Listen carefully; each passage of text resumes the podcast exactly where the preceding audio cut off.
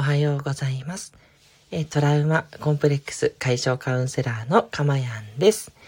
え今日もこの音声を聞いてくださって本当にありがとうございます。えぜひですね、ここからは、えちょっとですね、普段の生活を忘れて、え一緒にですね、ゆったりと、え気持ちのいい、こう、空気が、え感じられるような、そんな幸せな場所を作っていければと思います。よろしくお願いします。えただいまの、え時刻ですが、え2021年10月の24日4時31分になったあたりということでですね、えー、だいぶ暗いね、状況に東京はなってきました。もうね、冬が近づいてきてるのかなというようなね、感じの時期です。皆様ね、ぜひ体調の方に気をつけていただいて、えー、充実した日々を過ごしていただければというふうに心から思っております。はい。えー、今日のテーマなんですけれども、え、やらなければならないを変える方法ということで、まあよくね、こういったこと、自己啓発だったり、いろんな本とかね、動画とかいろいろありますけれども、え、私なりの、え、方法を今日はですね、え、とっておきでお伝えしていければなというふうに思います。えまずですね、やらなければならないこと、ね、皆さんたくさんあるんじゃないでしょうか。あなたもですね、いろいろなことを抱えてきっとご苦労されてることとかあると思います。で、実際私もですね、あの、共働きで、まあさらにね、副業ということで、複数のえお仕事をさせていただいている立場なので、まあ本当にですね、まあいろんなタスクがある、いろんなことを、えー、やらなければいけない、え飛び込みで子供が熱を出すとか、うん、そうですね、仕事でトラブルが急に起きるとか、もう縦横無尽にですね、えー、わわわわわわと いろいろなことが起きていくわけですけれども、えー、そんな中でね、やっぱこうやらなければならないっていうこのね、キーワード、もうこれはですね、私にとってはもう NG 中の NG でございます。えー、やらなければならないという、えー、感情のもとにやって良くなった試しがないんですよね。これはね、本当に、なんでしょう。うん。もう本当に、人生をこう、ダメにするというか そこまで言うかですけど、やらなければならないっていうことが、うーん、ダメにしますね。はい。もそうとしか言いようがないうん。あの、やらなければならないことはあるんだけども、そのままそれをやるっていうのは、私にとっては、こう、全然成果が出なかったりとか、もう気持ちがどんどん沈んでっちゃったりとか、うん、何にしてんだろう？なんで生きてんだろう？みたいなね そういうね、全問答に入ってってしまう、うん、感じなんですよね。うん。なので、えやらなければならないが、えー、OK なね、あなたは全然いいんですけれども、えー、それはね、えー、もう本当にしんどいんだというあなたにはですね、ぜひここからの内容もね、聞いていっていただきたいなというふうに思うんですね。では、どうしたらいいかですけれども、私が考えるにですね、そうですね、今日もやっぱ3つにまとめられるかなと思います。えまずその1、えやはりやらなければならないを減らすっていうところからですね。はい。えー、本当に減らせるのかっていうふうに思っている方いるかもしれないんですけど、本当に自分がやるべきこと、やらなければっていうことだけに絞ってるかっていうのをよく考えていただきたいんですね。うん。仕事をしていて、本当は他の人に触れるはずなのに、やってしまっていることとかね。うん。本当は、えっ、ー、と、ちょっとこれ、やっぱりこう自分あんまりね、好きじゃない、得意じゃないからやってくれないって言って、こう、奥さんだったり、旦那さんにお願いできることがあるんじゃないかとか、あとそもそもこれやらなくてもいいよね例えば、うーん、そうですね。ちょっといい例かどうかわかんないんですけど、毎日ね、掃除をしていて、でも本当にそこ、そんなに埃溜まってないのに毎日やる必要あるとかね。じゃあ、2日に一遍でもいいやってすれば、もうそのね、掃除してる10分15分が浮くわけじゃないですか。うん。こういう感じの考え方ですね。うん。ぜひね、自分の生活を棚卸しして、で、その棚卸しした中で、どんな、えー、ことが、えー、これはなくせそうかもって言ったところをね、上げてってほしいですね。これが一つ目の方法です。で、一つ目の方法、これね、ちょっと勘違いしてる方いるかもしれないんですけど、これ楽になる。うん、確かに楽になります。やらなくなるからね。なんですが、このやらなくなるまでの間は結構大変なんですよ。うん。まずそのやらなくていいことにして、えっと、二日に一遍にするみたいなお話だと、やっぱりね、習慣として身についてるとね、気持ち悪いんですよね。うん。あ、今日掃除本当にしなかったけど、それでいいのかしらって思っちゃったりとか、えー、これ、タスクもう今日はやんないってなったけど、大丈夫かなとかね、不安がね、襲ってくるんですね。人間やっぱ習慣の生き物なんで、習慣がないと不安になるわけです。それから、えっ、ー、と、こう部下に仕事を頼むとか、えっ、ー、と、奥さん、旦那さんにこの家事やってよって頼むってね、結構ハードル高い人もいると思うんですよ。もう事実私はそうで、もう人に頼むのがすごくこう、嫌で、あ、この人こんなこともやりたくないと思うんだとか、えー、そんなちょっとしか家事やってないのに、さらに押し付けるのかみたいなね、ふうに思われるんじゃないかな、みたいなことが気になっちゃって、なかなか、えー、伝える、渡すことができないってことがあったりするので、そういうことをね、考えても、いや、やっぱり自分は減らしたいんだということで、仕事やタスクをお願いする。うん。これね、結構ハードル高いです。うん。なので精、神的なね、ハードルが高いので、えー、結構ですね、難しいと思ってそこにチャレンジするっていう気持ちでやっていただく。だから十分にですね、精神的なエネルギーがある状態でやる。ここをね、意外と、えー、楽になるためにやろうってやっちゃって、意外としんどいっていう風にね、思う方いるかもしんないんで、ここね、要注意ポイントになります。はい。で、次。じゃあ、それでもやらなければならないが残ったとしたらどうするかっ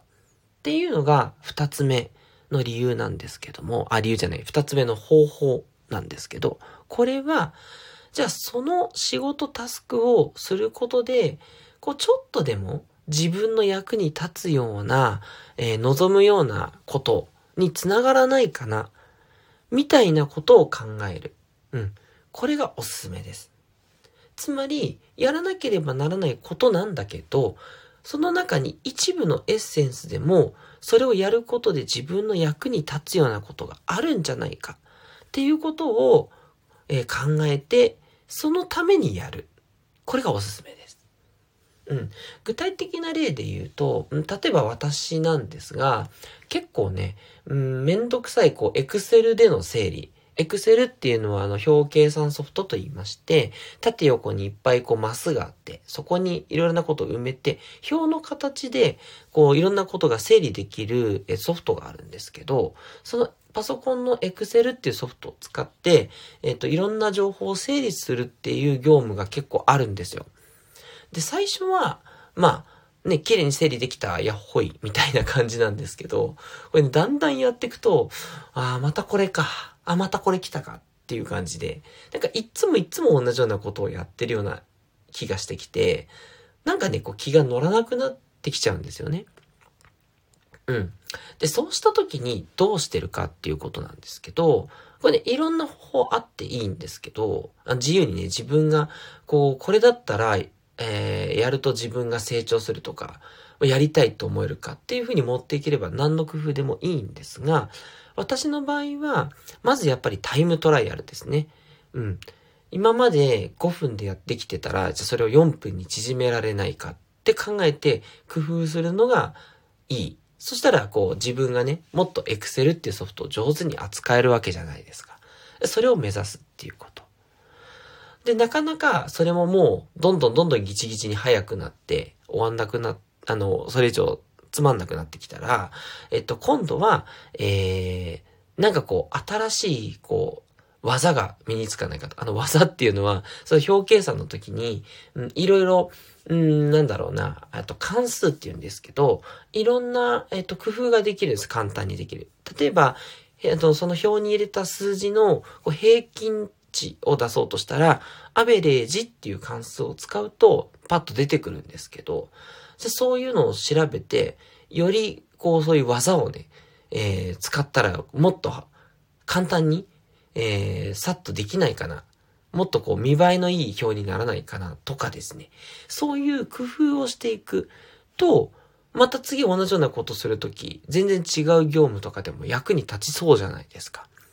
そういう感じにして、これ私の場合自分のスキルになるようなことっていうのを意識してやると、やらされ仕事じゃなくって、あ、それどうしたらいいかなってやっていくうちに、えっと、前にお伝えしただんだん没頭する方向に入っていくんですよね。うん。そう。やらなければならないってやってるとね、なかなかね、没頭しにくいんですよね。それよりは、ちょっとでいいので、うん、なんかこう、まあ、時間を縮めるタイムトライム用意みたいなのやったりとか、こう自分のね、こうスキルにつながるようなことをやるっていう風にして、えー、まあ、少しでものめり込めるポイントを作ると、まあ、ゾーンにもね、入りやすくていいんじゃないかなというような形です。はい。そして三つ目の方法なんですが、それも厳しいと。